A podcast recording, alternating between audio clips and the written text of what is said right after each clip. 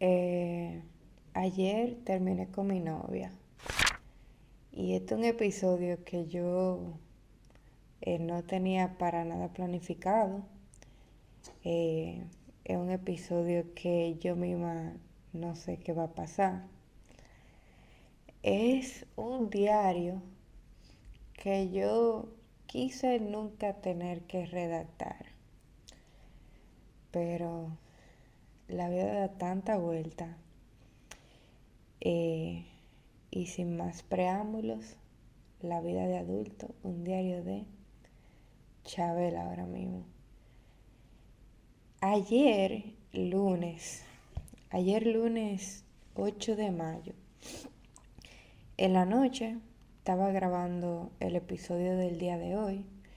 Tengo para informarles que hoy va a haber un 2 por 1 y ese episodio yo estaba tratando como un recorrido por todas mis experiencias amorosas, o no todas, sino como las que más eh, se destacan por duración y, y relevancia. Y cada vez que iba como describiendo cada una de esas relaciones, encontraba aprendizajes y cosas de las cuales estoy muy agradecida. Eh, y ese episodio ustedes lo van a oír después de este, para que vean, bueno, como para yo misma ver cómo varía mi, narrativa. Eh, ayer sí yo, luego de que sucedió, quise instantáneamente sentarme a escribir en mi diario, en mi diario literal pero como que no sé, después de que algo así te atrapa y tarde en la noche, es mejor que tú te duermas. Que tú lo reposes en el sueño, que tú encuentres sinónimo un poquito más eh, agradable, sinónimo con lo que tú te quieras expresar y no las palabras que llegan a tu mente en ese momento eh, tan eh, vamos a decir, espontáneo, para no decir otra cosa. Y nada, ayer yo estaba grabando el quinto episodio de este podcast, un recorrido por mi vida amorosa. Y en la mitad del episodio, o no en la mitad, como en tres cuartos del episodio, recibo una llamada. Y qué raro, yo nunca tomaría una llamada en el medio de yo grabarme en un podcast. Pero le digo a la cámara, señores, esperen su segundo que estoy recibiendo una llamada de un número desconocido. Pongo en pausa la grabación, cojo la llamada, es uno de, eh, bueno, era uno de mis mejores amigos de la infancia. Le digo que si me puede dar unos minutos, que estaba acabando de grabar un episodio. Cierro, sigo el hilo y ese episodio lo acabo diciendo básicamente como el mensaje fue que, que yo no me arrepiento. Yo siento que me identifico bastante con la idea de que tú no tienes un solo amor en tu vida, tú tienes varios. Tú tienes, yo tengo el amor de mi vida a los 18 años y a los 21 y a los 23. O sea, y cuando tú ves cómo tú utilizas esa perspectiva, además de ayudarte como a reconocer lo bueno eh, y lo bonito que han sido experiencias, entre comillas, fallidas, que yo también digo que no creo en eso, no hay nada, o sea, no hay una relación fallida, hay etapas, así yo lo desglosé. Eh, pero no voy a entrar en detalle porque de eso hay un episodio completo. La cosa es que, oye, está desarrollando este proyecto, queriendo ser lo más sincera y lo más íntima y lo más abierta y lo más transparente, porque inclusive la semana pasada, el jueves, yo grabé otro episodio que pensé que iba a ser el que iba a salir hoy, pero después ayer me llegó otra otra dirección, me grabé de nuevo. Y el que había grabado la semana pasada, pensé que, que ustedes los, lo estarían oyendo pronto. Y precisamente ese episodio que grabé la semana pasada eh, se trata sobre la sinceridad, sobre cómo uno de los valores más fundamentales en mi vida es la honestidad, la sinceridad y cómo eso me ha causado mucho problema porque me identifico como una persona que, que es alérgica a la falsedad, que no puede vivir un solo minuto de su vida si no está alineado con la verdad.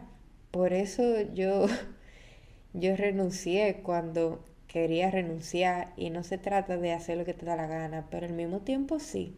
Eso es quizá como algo difícil de comprender, pero lo que quiero decir es como, como, no sé, eso de nuevo, again, hay todo un episodio sobre eso, pero ahora mismo en este ejercicio me encanta como ya yo todo lo tenía listo y eso me sirvió de recurso para lo que tenía que pasar y lo que pasó. Y entrando en detalle, eh, porque quiero hablar de esto quizá una sola vez y nunca jamás, que es algo nuevo eh, en mi vida. Como no, no rumiar en, en una ruptura, sino tocarlo one time and never more. Y yo no sé, a veces como mientras uno va teniendo más experiencia, yo creo que uno se va cansando de, de como la euforia del chisme. Pero, Dios mío, yo eh, estoy, estoy como sorprendida.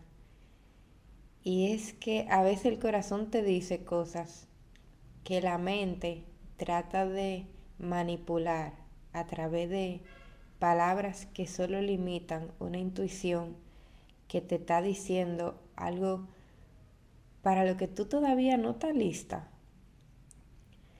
Y eso es increíble. Eso yo no lo sé describir, pero lo intenté en el último blog que subí a YouTube, en un video que se llama Filosofando con mi amiga en el zoológico. La cosa es que ayer terminé con mi novia y por respeto a su persona voy a tratar de ni siquiera adentrarme a su versión de la historia, ni siquiera que la conozco tan bien, eh, pero sí voy a redactar, a narrar aquí cómo, cómo se sintió y cómo me siento, porque qué oportunidad. Yo creo que en el episodio que grabé ayer había dicho que lo poderoso que es el destino, que cuando tú pides algo te lo concede. Y ciertamente yo no pedí no pedí que mi relación se acabara porque era una relación que estimaba. Pero sí como estas últimas semanas con este proyecto, yo te dije, espera, como qué difícil limitar en un episodio la historia de mi vida. Yo siento que gran parte de esa historia, más de cinco años de vida, yo lo puse en el segundo episodio con relación a la situación de mi mamá. Y es difícil tú crear contenido con cosas que requieren tiempo para desarrollarse. No todos los días tú tienes un drama, no todos los días tú se, o sea, se te muere tu mamá, no todos los días tú renuncias, no todos los días te, o sea, tú terminas con tu pareja. Y yo estaba como que ansiando tener que contar, porque como que quería más, quería un poquito más de drama, entendía que mi vida estaba un poco estable y, oye, como si eso fuera algo malo, pero la divina juventud, eh, no era que yo lo iba a procurar, ni me iba a poner a hacer cosas locas, pero creo que las cosas locas me encontraron. Y, y bueno, hace como un mes y medio yo tuve un tuve una situación en mi relación, una relación que era muy bonita, una relación en la que conecté con una persona como no había conectado con otra y eso se esa línea se repite para cualquier relación que he tenido. Eh, pero igual, aunque sea como una experiencia repetida, es única al mismo tiempo, porque cada persona es diferente. Entonces, con esta persona aprendí tantas cosas y aprendí como a disfrutar un nuevo filtro, o sea, filtro desbloqueado check, que llegó un punto que me hizo entender, me hizo apreciar, me hizo ver un futuro en el largo plazo, más allá, algo que yo antes nunca había podido como visualizar. Y yo no sé si ustedes o tú como te identifica con eso. A veces tú tienes como parejas, a veces tú tienes, estás con personas y tú por más que lo quieras, por más que lo ames, tú todavía de manera natural no, no te ves de que con una familia. No es porque tú estés rechazando esa idea, es porque no, no es una idea que surge de manera innata. Y eso me había pasado como anteriormente yo nunca me había visto con tanta claridad en una relación que podía ser eterna hasta esta. Y era por esos mismos factores de inseguridad, eh, de la religión, de como ni siquiera tener una prioridad de visualizarme a largo plazo. Pero esta vez fue como ni, tampoco fue que lo, lo provoqué, el sentimiento se me dio. Un sentimiento que para los que no lo han experimentado, te da como una paz en el porvenir. Tú, sin conocer a una persona, puedes proyectar un futuro con un sentir. Obvio, eso no siempre necesariamente es preciso. Tiene su margen de error del cual yo fui eh, del cual yo soy testigo. Pero eso, como que una relación en la que yo literalmente me veía casada y con hijos, me veía atravesando altas y bajas y no simplemente como eh, el estándar o, o lo que uno idealiza. Y fue una relación que, que fue muy intensa desde un principio, pero intensa bien. Fue una relación en la que yo tuve la oportunidad de experimentar the best of both worlds, lo mejor de los dos mundos, o sea, tanto atracción física como atracción emocional. Y anteriormente yo sentía que eso era algo que tenía que uno de las dos cosas sacrificar, o nunca me sentía como como tan satisfecha en las dos partes, siempre tenía que ceder algo. Y en este caso no fue el caso.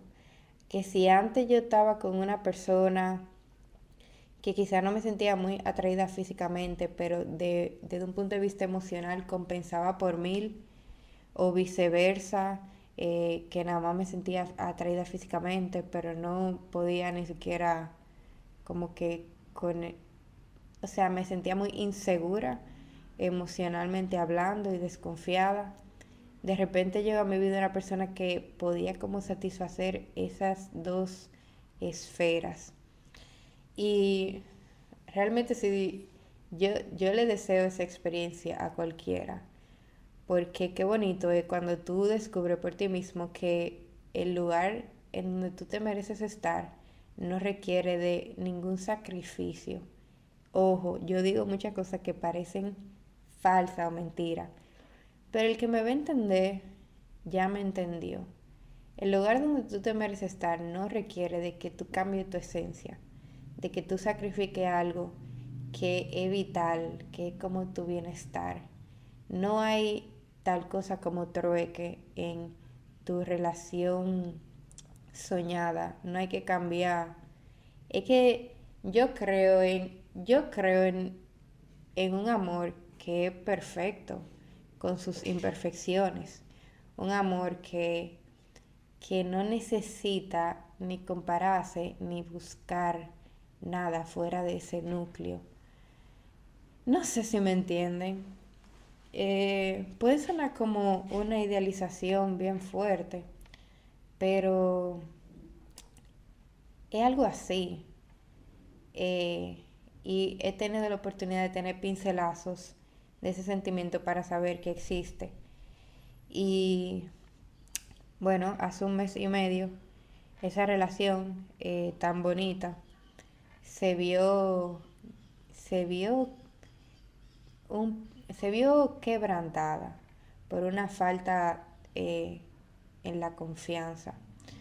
Sucedió que de repente eh, yo me enteré que mi pareja había hecho algo que yo le había previamente comunicado que no me iba a sentir cómoda si lo hacía. Y luego de eso hubo como una ruptura, llamémosle el principio del fin. Recuerdo que mi mundo se acabó porque cuando tú cuando tú te enteras de una falta de confianza, por default, tú dudas de todo. Tú te vuelves una persona tan insegura que eso, eso yo lo he aprendido como todo el mundo que lo aprende a la mala, el valor de la confianza.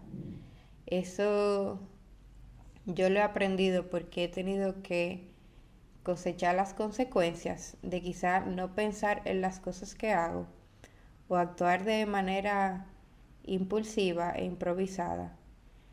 Pero también, o sea, hay cosas que nadie te la quita y hay cosas que son tan características de la juventud y la adolescencia que como la única manera de aprender es a la mala.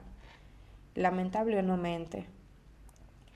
Y hace ese mes y medio me enteré de eso. Eh, y mi actitud al respecto fue como de trabajarlo, de aún yo habiéndole comunicado previamente a una persona, habiendo establecido mis límites, eh, situación en la cual yo me sentiría como no cómoda o incómoda, esa persona procedió a eh, seguir su instinto. Y luego yo me enteré.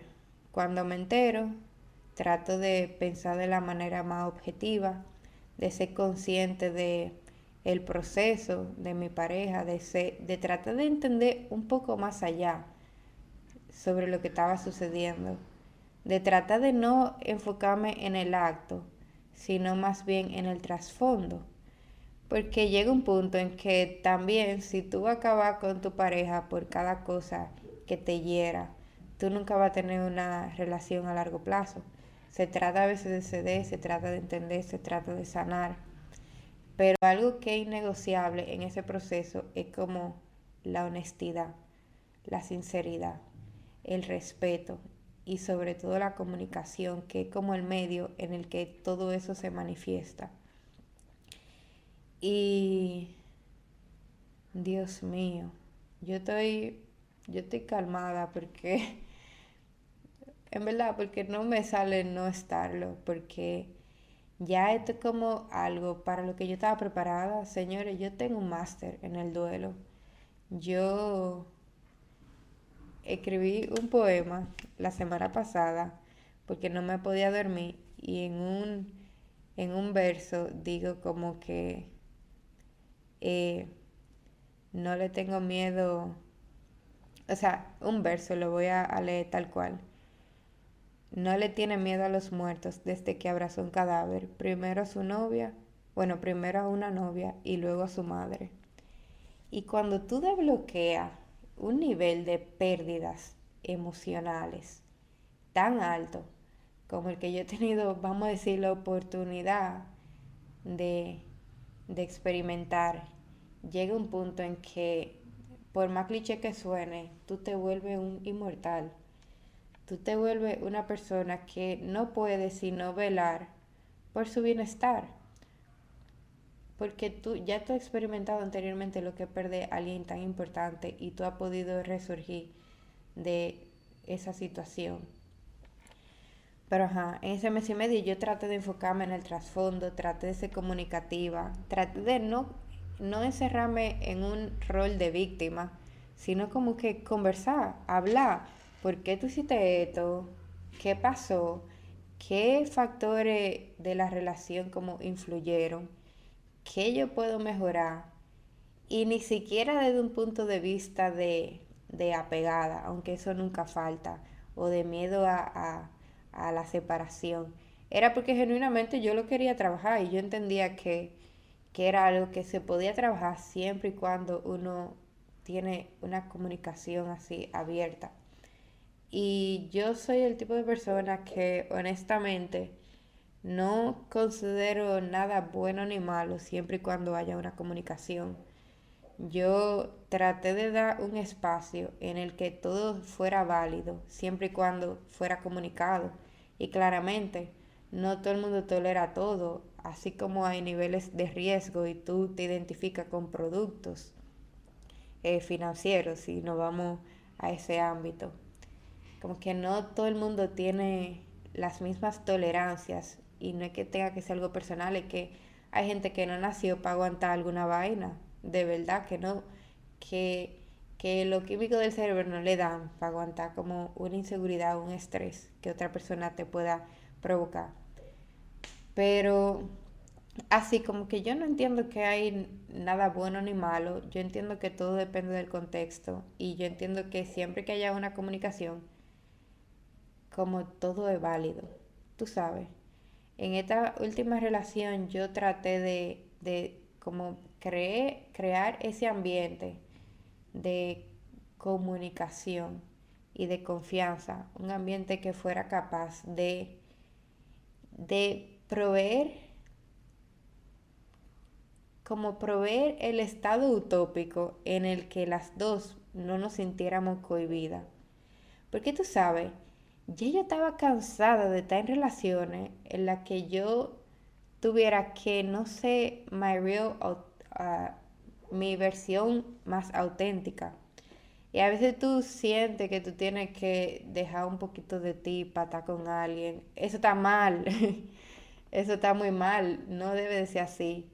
Hay personas que le gustan, o sea, porque haya un estigma, digo, ah, porque haya un estándar, de nuevo el mismo estándar, porque hayan cosas moralmente o éticamente correctas, no significa que, que toda dinámica tiene que ser regida por como esa manera de tú convivir con otra persona cuando la vida es tan diversa, hay tantos colores, hay tanto sonido, hay tanta cosa por vivir experimentar que yo me atrevo a dejar esto grabado por una eternidad, para yo ni siquiera, para que ni se me atreva cambiar esa forma de pensar, que la gente pensaría, ah, eso es tan joven, es un pensamiento tan jovial, porque cuando uno se pone viejo se pone conservador y, va a lo seguro y, su zona de confort, pero es algo que tú nunca deberías dejar, es, lo que, es la definición de estar viva, tú sabes.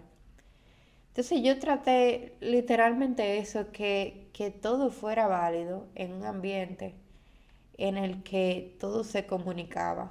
Mientras uno lo decía, como no había por qué no se, no se pudiera llegar a un acuerdo común en el que las dos personas pudieran ser sí mismas. Eh, qué loco, qué loco. Entonces, en ese momento que me enteré de esa falta de respeto, esa persona como le faltó a uno de los límites que yo había explícitamente comunicado, una cosa para la que yo no estaba lista, eh, y eso es totalmente válido. Yo empecé a sentir como una inseguridad y una desconfianza, y más por cómo todo había surgido, porque yo me había enterado y esa persona no me lo había dicho, porque después de eso había un comportamiento así como de autosabotaje en el proceso. Tú sabes cuando una persona te hace algo malo y genuinamente no te ruega por tu perdón. Y va a sonar raro esto, pero lo, lo común, lo esperado, es que tú te portes mal y tú trates de compensar con toda tu fuerza, no porque eso vaya a ser algo diferente, sino porque es una manera de uno expresar como arrepentimiento, eh, bueno, no es la manera, pero es como es típico del comportamiento humano cuando uno se arrepiente de algo. Pero cuando tú literalmente no te sale y tú no has entendido que tú has hecho algo malo, ahí como la gente se empieza a comportar súper raro. Y esta persona, cuando eso sucedió, yo tuve que prescindir de mi papel de víctima, de mi papel de afectada y herida, de mi papel de, de que violentaron mis límites, a tratar de entender qué diablo estaba pasando.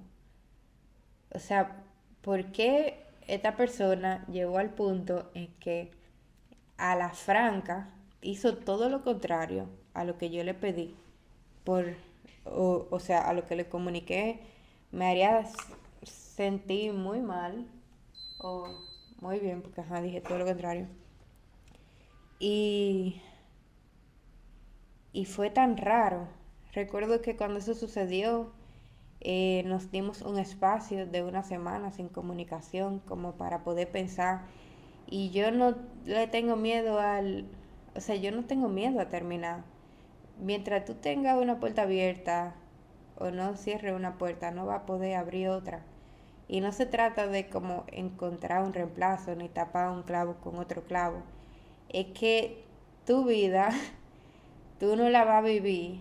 O sea, tú nunca vas a ser feliz en un lugar donde tú estás siendo miserable. No, eso no funciona. No hay tal cosa como la cosa mejora.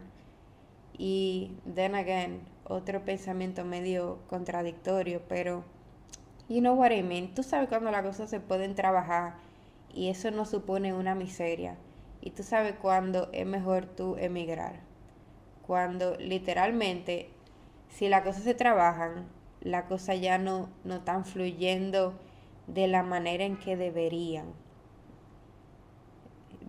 Eh, eh, queremos decir que se vuelve tóxico queremos yo y mi alter ego.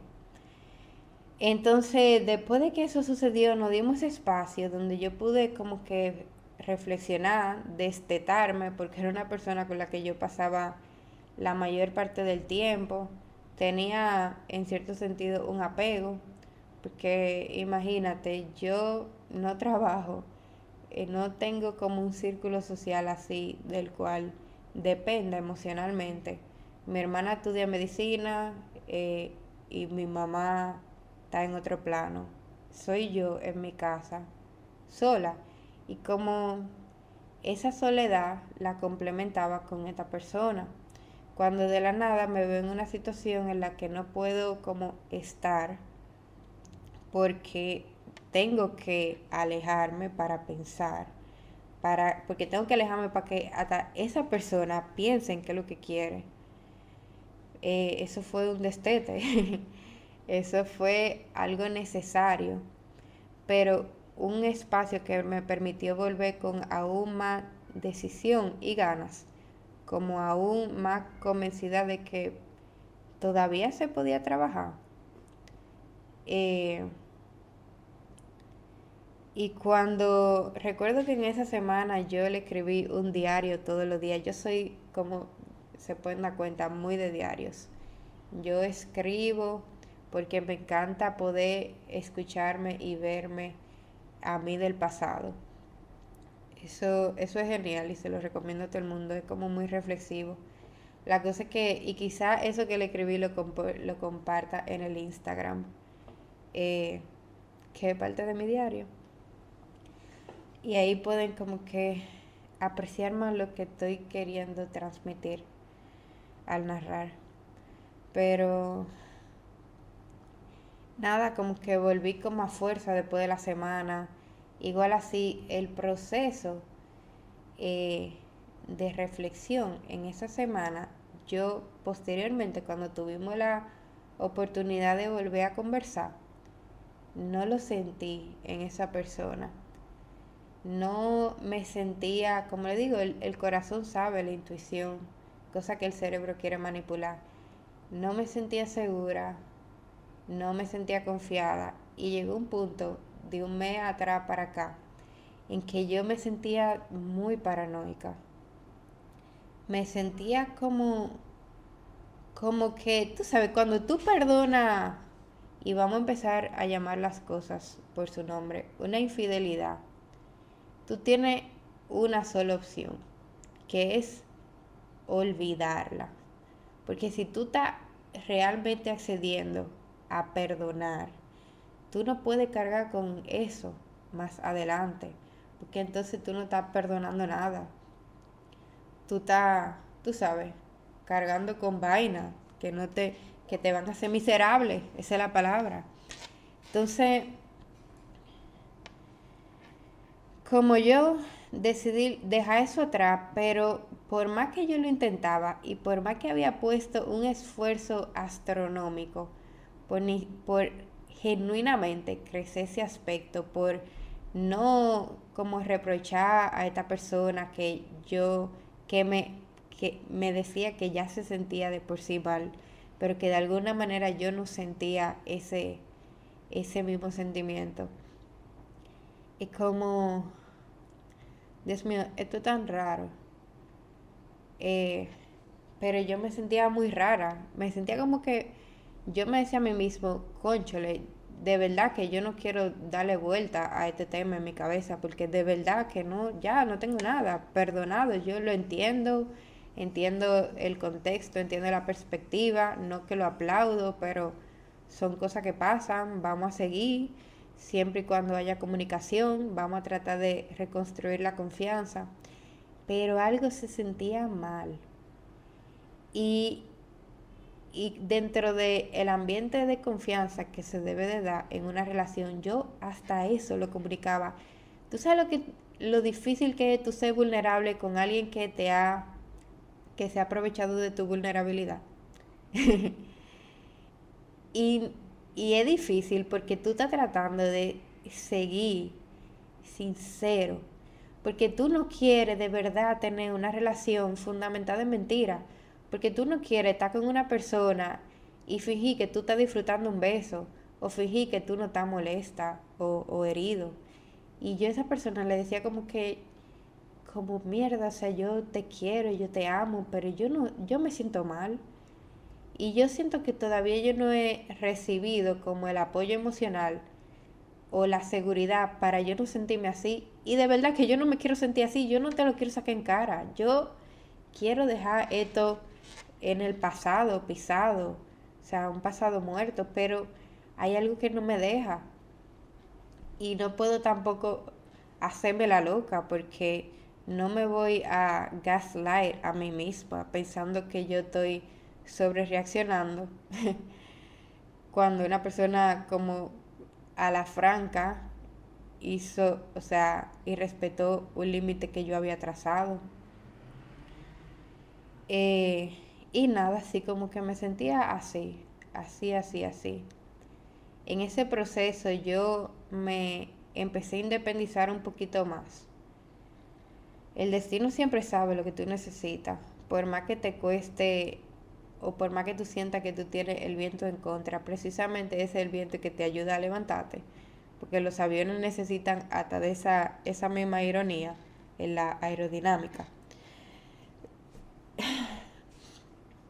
Y, y como me empecé a independizar un poquito más, a durar más tiempo en mi casa, señores, en ese espacio, yo me había mudado en agosto del año pasado a un apartamento con mi hermana y yo nunca había dormido en mi casa más de dos días.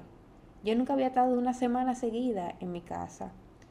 Eso es algo que está mal, es parte de la vaina loca que hacen los jóvenes cuando tienen la libertad de, de un adulto. Pero también hasta esa experiencia me permitió entender que las cosas se viven por etapas, que no hay por qué vivir una vida de casado cuando uno se está conociendo en, el noviazgo. Porque entonces, what are you looking up to? Esa cosa, son cosas que yo la digo y uno la entiende cuando la vive. Pero yo no la digo para orientar, yo la digo para compartir ya. Porque, porque eso es personal, eso es personal. Entonces así me sentía súper insegura, eh, y al mismo tiempo me iba independizando por más que doliera y ni siquiera lo estaba haciendo de, de, una manera consciente. Era como, como, como me estaba autorretando a hacer las cosas que yo entendía eran las cosas saludables, no por miedo a que por ejemplo, esto pasara, de que, ay, no, yo me tengo que alejar ya porque esto eh, nos podemos separar en cualquier momento por lo que sucedió, no, porque es una mentalidad de no, realmente no querer trabajarlo. Ahí lo que tú estás es engañándote a ti mismo. Yo quería trabajarlo, yo quería como que superarlo. Señores, y para no hacer el cuento muy largo, ayer me llamó la persona con la que se cometió esa primera infidelidad, que fue de que un beso, para algo más explícito. Mi pareja se dio, mi pareja de la nada empezó a salir con uno de mis mejores amigos de la infancia, porque ya no somos tan cercanos. Y yo, como entendía que era una persona muy amigable y muy como amorosa, nunca veía como eso extraño, porque LOL, o sea, como hay comunicación, no hay nada que yo tema eh, que se esté ocultando.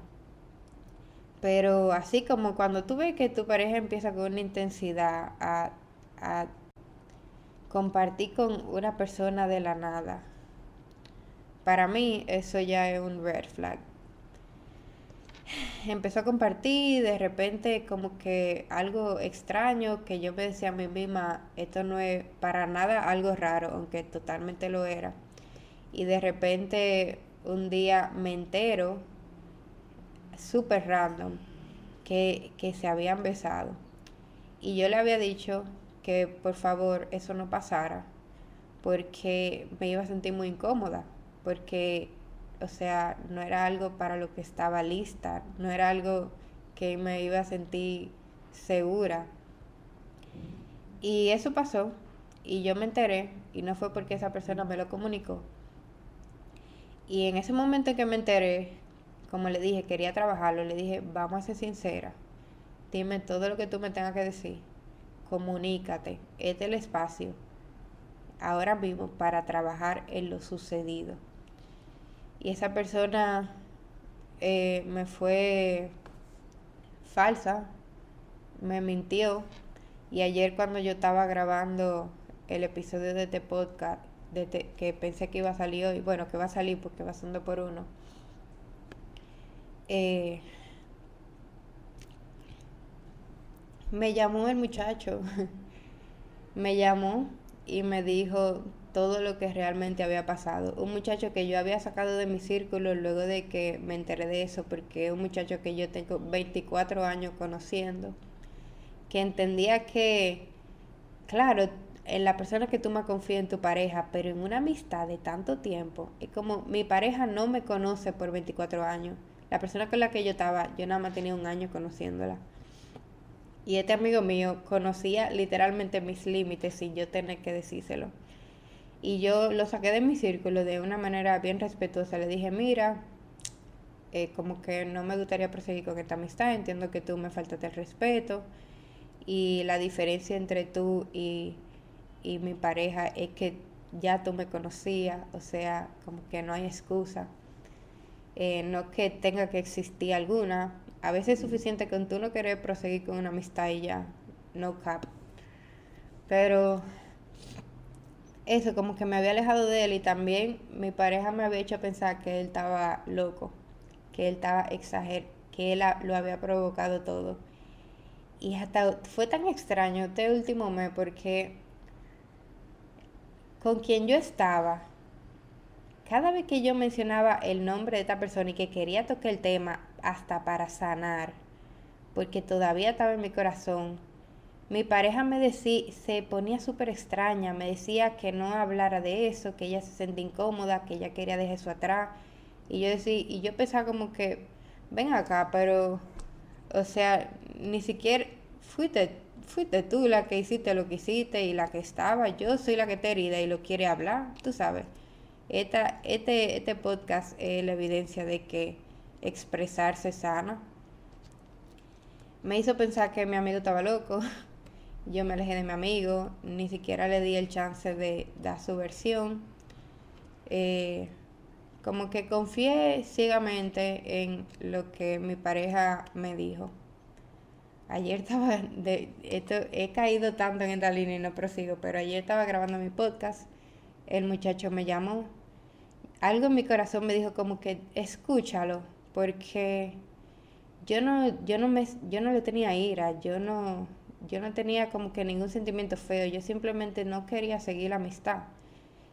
Y cuando tú llegas a ese punto, eso, eso hay que respetarlo también.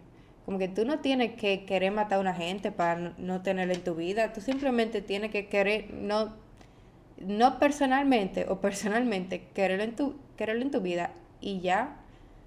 No sé si me entiende. Como que no hay que, no hay que ser tan dramático, no hay que, no hay que ser malo en el proceso. Ah. Y yo como que me llamó y algo en mi corazón me dijo como que escúchalo, más para que él se él pudiera chilear en lenguaje generación Z, más como para que él lo pudiera soltar eso y al mismo tiempo soltarme a mí, porque él ha, tenía un mes escribiéndome por Instagram, escribiéndome por WhatsApp y ya yo le había dicho que no quería seguir una comunicación activa y sentía como que si no le daba el chance de expresarse no iba a parar y al mismo tiempo me iba a seguir arrastrando para lo sucedido. Entonces yo, yo dije, déjame escucharlo por él, no por mí, porque se suponía que ya yo sabía todo lo que tenía que saber. Y él me empieza a hablar y me cuenta me cuenta una versión de la historia que jamás en mi vida yo me iba a imaginar me cuenta que, no fue solo un beso, o sea, se consumió el matrimonio, me cuenta que fue una pasión de gavilanes, que fue un, o sea, fue literalmente algo que yo ni siquiera sé cómo describir. Y en ese momento él me está contando y yo, a mí me está dando como un ataque de pánico yo empiezo a como hiperventilar, no sé si se dice así en español. Yo he tenido así como dos ataques de pánico, tres ataques de pánico. El primero fue cuando eh, terminé con mi primera novia, una situación muy similar, en, justo en el momento en que me entero de algo que nunca me pude haber imaginado. El segundo fue cuando eh, a mi mamá le estaban operando, cuando le dio la CB y el tercero fue ayer, en esa, en esa situación en la que yo estoy, que yo no sé ni siquiera cómo reaccionar ante esta llamada. Y lo, lo fuerte del caso es que cuando esta persona me llama, como yo le comunico todo a mi, a mi expareja, hay que acostumbrarse a decir eso ahora, yo le escribo por WhatsApp como que, ah, mira, me llamó fulano. Y ella me dice, que él quiere. Y después, él me está diciendo algo y cuando me empieza a decir el algo fuerte, yo lo grabo porque yo tenía que tener con qué, o sea, respaldar mi, mi argumento cuando yo fuera a hablar con mi novia. Porque ya yo estoy viendo que ella me había manipulado, me había dicho mentira y la única manera en que yo no lo había podido ver porque no tenía evidencia. Y aún a veces con evidencia, como caía, era como era propensa a caer en su narrativa, en su narrativa. Entonces me está diciendo todo eso y yo estoy teniendo así como un ataque de pánico. Y ese ataque de pánico yo lo que entiendo me dio porque cuando tú te enteras de cosas que tú no te imaginas, sobre una persona con la que tú piensas que tú conoces todo, porque hay comunicación, tan importante la comunicación, tú te das cuenta que tú has vivido una falsa, que tú has estado con una persona que es capaz de lo que sea, que te mintió en tu propia cara, porque cuando sucedió hace un mes y medio eso del beso, yo le dije como que pasó algo más. No pasa nada, solo este es el momento de tú decírmelo para que lo podamos trabajar. Y, y, viene este tipo y me dice todo así, de la manera más explícita. Yo ni siquiera sé con qué intención. aunque le agradecí, o sea, eso no, estoy diciendo que, que, somos amigos ahora, pero le dije, tú sabes que yo, a todo esto yo lo estaba oyendo, porque él se estaba expresando, yo estaba confrontándome con la realidad y yo le estaba agradeciendo de que dentro de todo lo sucedido, él pudo tener la sagalla de ser sincero y decirme la verdad, independientemente de la consecuencia, porque créanme que lo más probable que yo a ese muchacho no le vuelva a hablar, porque no me conviene a mi vida. O sea, no, no me conviene, no, no me gustaría estar rodeada de ese tipo de personas. No me siento segura, no me siento cómoda, creo que todo el mundo entendería eso. Pero estoy muy agradecida y me deja saber mucho de, de los valores de esta persona, que aunque es una persona, qué sé yo, eh, es irrespetuosa, por lo menos es sincera, tú sabes. Tú tienes buenos y malos valores. Esa persona me dijo la verdad. Cuando me está diciendo todo esto, yo le escribo a mi pareja, le digo como fulano me acaba de decir esto y todavía aunque estoy en un ataque de pánico, aunque estoy en shock, existe la posibilidad de que esta persona me pueda decir algo para contrarrestar. O sea, mi pareja me pueda decir algo para contrarrestar. Y mi pareja no me responde, se queda callada. Y yo respiro un momento y digo como que, ¿qué está pasando? Porque ella no me coge el teléfono? porque no me responde el mensaje, los mensajes de WhatsApp? Eh, como algo súper loco. Yo decido, así ustedes saben, esos momentos son críticos. En ese momento tú puedes ir a la luna si tú, si tú así lo deseas. No pasaron dos segundos, yo me puse mis pantalones, literalmente me puse unos pantalones porque estaba en panty. Cogí un Ubermoto, me fui para su casa, porque ya por su silencio yo había tenido una respuesta. Eh, y cuando me fui a su casa, me fui literalmente queriendo buscar todas mis cosas. Ya yo no estaba en plano de cómo trabajar las cosas. Fue que, ese, ese, momento se dio y, ella no lo supo aprovechar. Ah, cuando llego, no me abre. Y, todo esto es clave porque, tú ves, ni siquiera vuelvo y digo, para mí nunca fue importante lo sucedido, es cómo y por qué sucedió. Y ahora sucede esto y esta persona, por cómo se está comportando, solamente me está reafirmando que no es una persona digna de, de como una relación conmigo. Eh, porque como esta falta de respeto, esta falta de, humanidad y de dignidad. Llego a su casa y está su mejor amiga, su mejor amiga me abre la puerta y yo entro directamente a confrontarla y ella entra en negación total. Me dice que ese muchacho está loco, que él me está diciendo mentira y yo obviamente no le creo porque la probabilidad son muy bajas de que este muchacho me contó una historia bien coherente y lógica que llenaba muchos vacíos en la narrativa que ella me había compartido. Y en una yo como que me calmo y le digo, mira, o sea, solo dime la verdad. Solo dime la verdad. O sea, por, por tu propio bien, no te haga ese daño. Tú no tienes por qué mentirme. Y yo no, o sea, no, y yo tratando de decirle como que no hay nada malo si esto se acaba. Si se acaba es porque tú vas a tener algo mejor más adelante y yo también. Y eso era lo que tenía que pasar. Y me lo niega, me lo niega. Y yo calmándola, calmándola, calmándola. Todo esto estoy como en pánico. O sea, el corazón me está latiendo rapidísimo, pero es por que me siento traicionada. Ni siquiera porque me siento triste.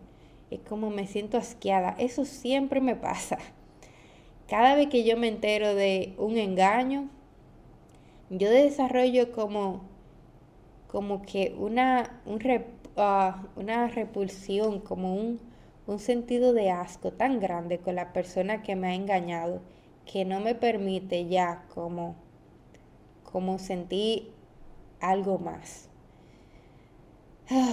Es como que me dan hasta ganas de vomitar, pensar que yo tuve tanto tiempo engañada, pensar que yo estaba, o sea, estaba siendo íntima y estaba siendo vulnerable con esta persona y esa persona estaba, o sea, poniéndome en riesgo, un montón de cosas, todo lo que te puede llegar a la cabeza si a ti te han engañado de esa manera.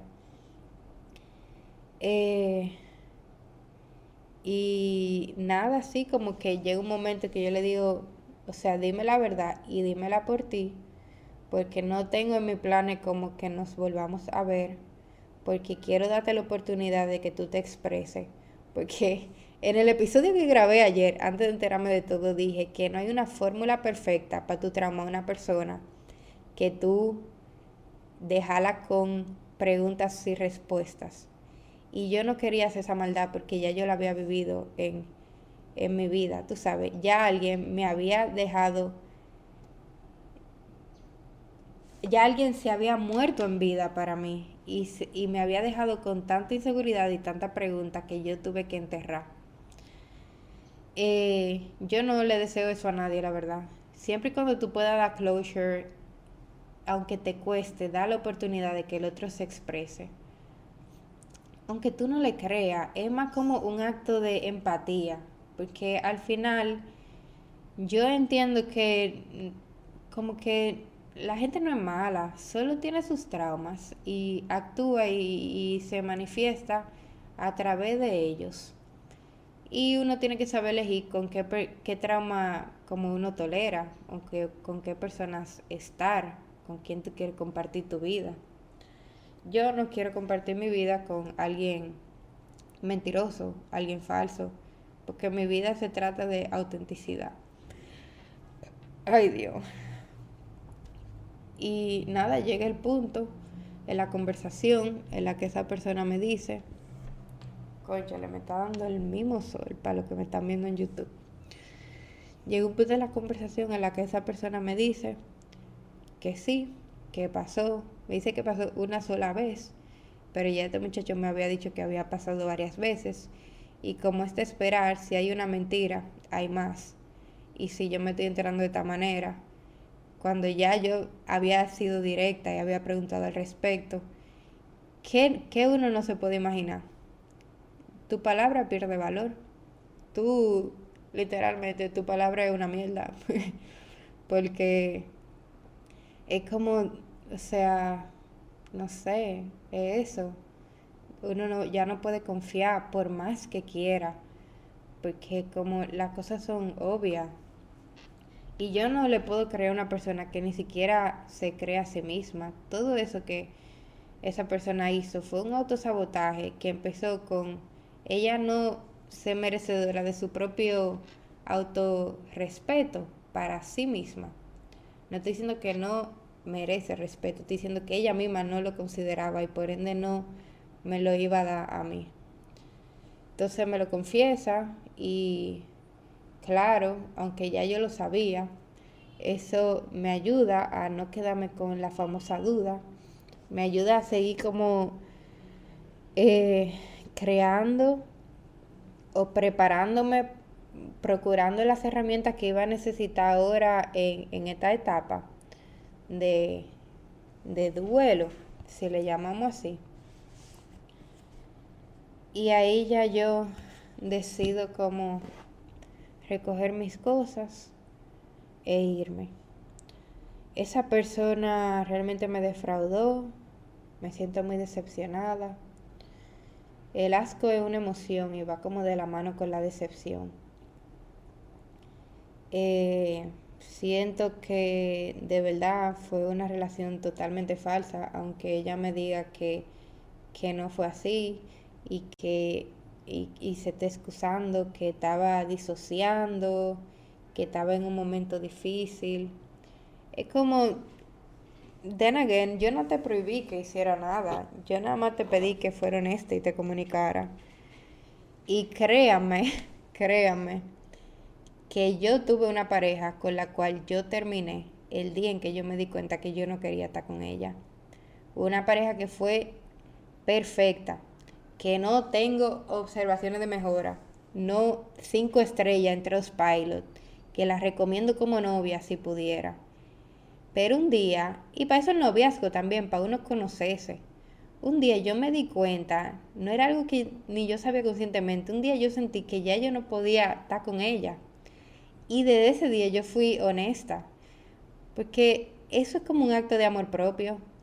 Ah, tú nunca quisieras que alguien estuviera perdiendo tu tiempo contigo, por ende tú no deberías eso con nadie más. Tú nunca quisieras que alguien te engañe o alguien te diga mentira, por ende, por más que duela, es mejor que tú te comporte bajo tus propios estándares. Y yo no sé por qué eso es tan difícil. Si lo único que sale de una situación de honestidad es un camino a tu acercarte a tu vida deseada. Tú sabes, yo misma pienso que, que todas las relaciones que yo tengo más adelante son mejores que la anterior. Y no se trata de persona, no se trata de, de mi novia o la pareja que tenga. Se trata de que toda, toda persona que yo conozco más adelante es una persona que se adapta a mis necesidades. O sea, la persona no se adapta, sino como la relación es justo lo que yo necesito para la etapa. ¿Tú me entiendes? Por eso es que uno tiene varios amores en esta vida. Y aunque yo crea en relaciones a largo plazo, yo no descarto que las cosas tienen una, una vida finita, una duración finita. Y eso no tiene por qué ser algo malo. Tú no te pasas 100 años en el colegio, tú no te pasas 100 años en la universidad, tú no te pasas 100 años ni siquiera en tu misma casa. Entonces, como que yo entiendo también que hay que normalizar eso, que hay, hay noviazgos que son etapas, que no tienen por qué ser algo más y no, te, no está mal. esa es la perspectiva de no hay una relación fallida, simplemente hay experiencias. Claro que cuando tus expectativas no, no se machean con la realidad, hay una decepción y yo tenía esa ilusión y yo siempre digo, el que se ilusiona se desilusiona. Por eso uno mejor vive el presente y no tiene como expectativa, pero al mismo tiempo, y eso es la vida, como yo no esperar más, como yo no poder hacerme una idea, como yo no tener sueño, como yo no tener fantasía, yo no quiero fantasía. Quizá es un, un balance entre las dos cosas. Yo anoche llegué a mi casa como a las 12 de la noche con todas mis cosas. Dormí de una manera que nunca me iba a imaginar, como dormí muy bien, porque es la paz que te da como saber la verdad. Ya tú no tienes que perder tu tiempo imaginándote si esto no pasó, qué quedó, qué se dijo, no. Es como you can just let go. Eh, esto es como hasta una guía, yo recordarme a mí misma, que las cosas tienen que pasar y pasan cuando pasan, que todo es perfecto. Yo estoy sumamente agradecida porque te digo, fue una relación muy bonita. Fue una relación que me permitió apreciar muchísimas cosas de la vida, conocer cosas nuevas, comer nueva comida. Oye, yo conocí el, el queso feta. Yo nunca había comido queso feta yo conocí la importancia de beber agua, yo no acabo la lista si empiezo a enumerar todas las cosas aprendidas. Y ni siquiera se trata de aprendí a que me amaran, no, se trata de lo más sutil, de que aprendí, de que probé por primera vez en mi vida el queso feta y yo nunca hubiera estado, quién sabe si yo hubiera estado expuesta, si yo no hubiera conocido a una persona que me hubiese como que dado la oportunidad. Yo recuerdo que antes yo odiaba el sushi y tuve una novia que me dio a probar y a veces uno suelta a través de ese lazo que uno tiene con una persona, cosas por las cuales uno cree que nunca estaría abierta. Pero yo decía, ay, pecado crudo, yo no ni lo voy a intentar. Y esta persona un día me dijo como que pruébalo. Y por el amor que yo sentía, por esa conexión, yo lo intenté. Y ahora el sushi es una de mis comidas favoritas. Todo aporta. Todo aporta. Y por eso uno tiene que ser yo, yo soy muy agradecida. Yo soy muy agradecida, no me arrepiento. Lamento cómo esto acabó. Lo lamento. Esto es como cuando te piden una recomendación y hay amigos que tú no quieres recomendar porque de verdad tú quieres ser sincero y tú no vas a estar diciéndole a una persona que, a un entrevistador que esta persona es puntual si tú sabes que todo lo contrario. Yo tengo del pasado dos novias que recomiendo, que le digo a cualquier gente, dale para adelante, que eh, tú no te vas a arrepentir del momento compartido con esa persona. Pero esta última pareja yo no le recomiendo a nadie, no esta pareja, no, está con una persona que dice mentira. Eso es peor, esa es la peor cosa que tú podrías como que vivir en la vida. En una mentira de vida, en una mentira.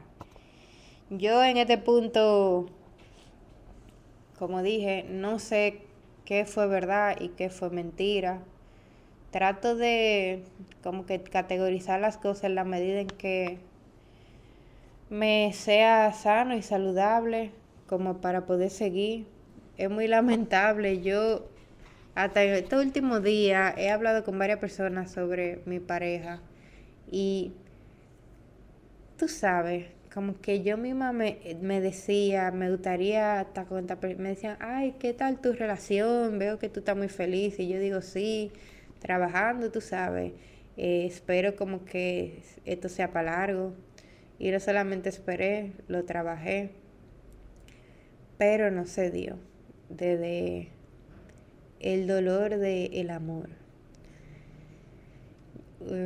Ustedes van a, ser testigos de la ironía porque si supieran el episodio que grabé ayer antes de que todo esto sucediera, acabo yo diciendo que de mi relación actual no iba a hablar porque no encontraba cómo limitar a palabras lo que yo sentía, que eso iba a ser un reto que yo iba a compartir cuando estuviera escribiendo los votos de mi boda, porque hasta ese punto me veía. Y justo después de eso se barajó la cosa. Es como... Y no hay vergüenza, no hay por qué estar avergonzado. La cosa pasa, todo es perfecto. Yo digo, después de perder a mi mamá, yo siento que no es que puedo perder cualquier cosa, sino que aprendí a a perder hasta lo más preciado y que la pérdida son ganancias al final. Eso son dos caras de una misma moneda. No hay placer sin dolor, no hay ganancia sin pérdida, no hay felicidad sin miseria. Y de esto yo me llevo literalmente algo que ya yo había aprendido equivocándome en relaciones pasadas y que le dije a, esta muchacha, al final del día, madurar es saber dejar aparentes buenas alternativas por mejores opciones. Eh, ella no supo dejar a un lado algo instintivo y un capricho por algo más formal y a largo plazo. Y eso, eso sí es lo lamentable. Yo espero que para las personas que la acompañen en un futuro, por el bien de ella misma y de las personas que están y sigan estando en su vida, ella pueda sacar un aprendizaje de esta situación eh, tan lamentosa. Y y nada, de verdad yo creo que ayer yo estaba diciendo que yo había estado enamorada y en relaciones ininterrumpidamente. Literalmente desde que tengo 18 años no había estado soltera. Y yo creo que me llegó mi tiempo. Eh, me llegó mi tiempo. Por más que me guste estar enamoradiza, eh, por más que me sé conocer a mí misma, aún estando con otra persona, porque la gente tiene este estigma de que, de que tú tienes que estar sola para conocerte. Eso no es verdad, somos seres sociales. O sea, deja de decirte eso si tú lo que quieres autosabotearte todas las relaciones. Eh, pero sí, como que ya yo estoy, no es más que no quiero, es que estoy cansada. Así como estoy cansada de el esfuerzo y quizá tuve ahora llore, me estoy ahora sí me pongo triste porque se siente literalmente como cuando en el segundo episodio, el día de mi cumpleaños, que fue la última vez que hablé con mi mamá, yo le dije que yo estaba muy cansada.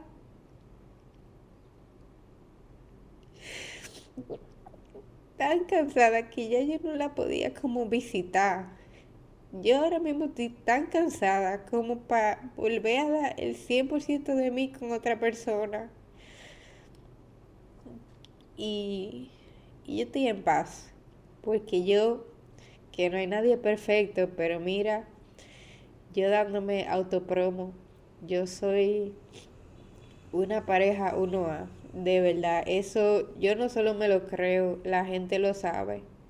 No es que yo necesite esa validación, pero es que yo, yo soy la pareja con quien yo quiero estar. Tú sabes. Por eso yo no me, no me puedo conformar con algo algo menor. Por eso tú no tienes que sacrificar porque, o sea, yo soy con quien yo quiero estar. Suena muy narcisista, pero yo creo que es el punto en que todo el mundo debe de llegar. o sea, sé lo suficientemente, lo suficiente como para, tú sabes que tú estás dando el 100% de ti a otra persona ahí ya no hay remordimiento. Yo no, no hay nada que yo pueda haber hecho diferente, literal. O sea, no pude haber hecho nada diferente porque todo lo que hice, lo hice lo mejor que pude. Así cuando tú te quemas en una materia y tú no sientes culpa porque tú sabes que tú de verdad lo intentaste. Una cosa es tú quemaste sin haber tu día y otra cosa es tú haber dado tu 100% y la cosa tuvieron y pasaron como pasaron a veces por factores externos que no dependían de ti. A veces la cosa está para ti, a veces, a veces no. Y yo siempre me digo, lo que está para ti nadie te lo quita y lo que nadie te lo pone. Por eso yo cierro puertas para que las que están para mí se abran. Porque dos cuerpos no pueden ocupar el mismo espacio al mismo tiempo. No puedo estar con dos personas. Eso fuera genial, pero que yo, entonces mi 100% lo tendría que dividir en 50 y 50, ¿tú me entiendes? No, yo no sé hacer eso. Pero ahora estoy así como muy cansada. Eh, yo no sé, estoy, estoy agotada, estoy, estoy muy cansada. Estoy muy, muy, muy, muy, muy, muy, muy, muy cansada. Eh, sé que eh, va a pasar lo mejor, van a venir mejores cosas, es lo mismo.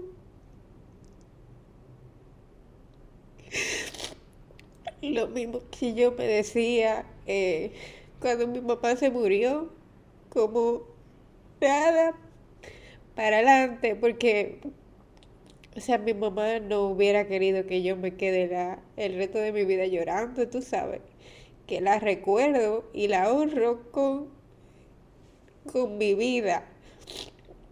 Que me veo al espejo y la veo a ella, tú sabes, pero y como no hay, la única opción es seguirlo intentando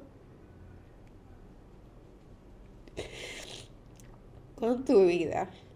Literalmente de eso se trata. Eso es lo que me hace parar de llorar. Es como, es una mentalidad. Eh, y yo ahora voy a leer la verdad. El poema que yo escribí la semana pasada, un día que yo me sentía tan sola y tan y no me podía dormir y de repente se me, se me ocurrió hacer eso. Y, dice así, cuando lo acabe, ya voy a acabar este episodio. Dice, Chabel no es una joven, pero tampoco es una adulta. No siente miedo, pero tampoco se siente segura. Comparte con su mamá ocho horas al día y las otras 16 se la pasa solita. No sabe qué hacer y nadie le dice. Toma sus decisiones sin directrices. Piensa que tiene que ser agradecida, aun cuando los sueños se vuelven pesadillas. Piensa que todo tiene un propósito, aun cuando ya no hay vida. No le tiene miedo a los muertos desde que abrazó un cadáver, primero una novia y luego a su madre. Es feliz, eso sin duda, aun cuando llora en el baño desnuda. Cree que es autista porque no entiende la vida, pregunta y pregunta y siempre acaba perdida. Se siente tranquila en su closet oscuro, recuerda cómo se siente estar en un útero. Oscuro y silencioso, un espacio vacío, eran ella y su madre en un solo nido. Se ve al espejo y a veces disocia, la ve a ella más que a su propia persona. Tiene preguntas cuyas respuestas están en otro plano, por eso de noche duerme con un diario en la mano. El extraño mundo de Chabel suena buen título, no le sorprende que desde pequeña haya sido su estilo. Loco, bizarro y extraño, sus adjetivos favoritos. Verde, azul y negro, música para sus oídos. Vincent y Víctor, sus dos ídolos, de repente todo hace sentido. Siempre estuve lista para mi destino. Los quiero mucho. Nos vemos en la próxima.